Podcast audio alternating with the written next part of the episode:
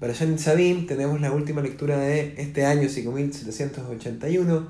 Es la última lectura antes de Rosh Hashanah y es la última lectura de este mes de Lul antes de que comencemos el mes de Tishrei.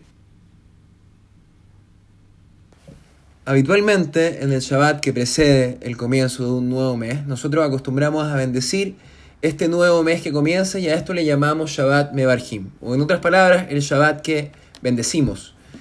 Y esto es así respecto de todos los meses, pero curiosamente el único mes en que no hacemos esto y no bendecimos el mes siguiente es previo al mes de Tishrei, que es aquel en que celebramos Rosh Hashanah, Yom Kippur, Sukkot y Simchat Torah.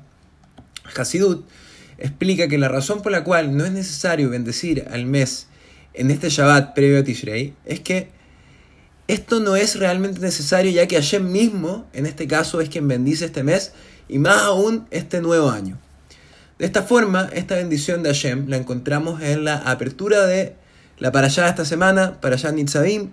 Así la parashá comienza diciéndonos Atan Nitzavim Ayom, que podemos traducir como todos ustedes están firmemente parados en este día delante de Hashem. Al decir este día, la Torah se está refiriendo precisamente a Rosh Hashanah y al comienzo del juicio. Ahora bien, a pesar de esto, de estar ahí frente a Hashem, listos para ser juzgados, la parashá también nos dice que están todos nitzavim, es decir, están firmemente parados, no están solamente de pie, sino que están firmemente parados frente a él. Lo que nos está indicando que pasaremos de forma triunfante este juicio, que comienza con Rosh Hashanah. O sea, en otras palabras, esta es la bendición de Hashem respecto a este nuevo mes. Ahora, si leamos más fino, incluso la bendición que hacemos previo a cada mes, en el llamado Shabbat Mebarhim, tampoco es realmente nuestra bendición, sino que es también la bendición de Hashem. Porque cuando Hashem bendice el primer año, o sea, el primer mes del año, también está potencialmente bendiciendo el año entero. Así la braja de Dios antes de Año Nuevo nos permite, nos permite bendecir todos los otros meses del año.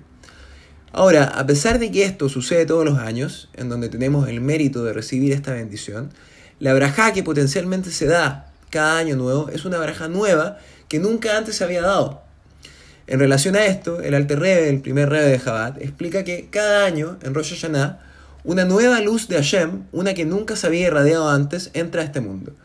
Por, por esta misma razón es que nosotros tenemos que hacer lo mismo.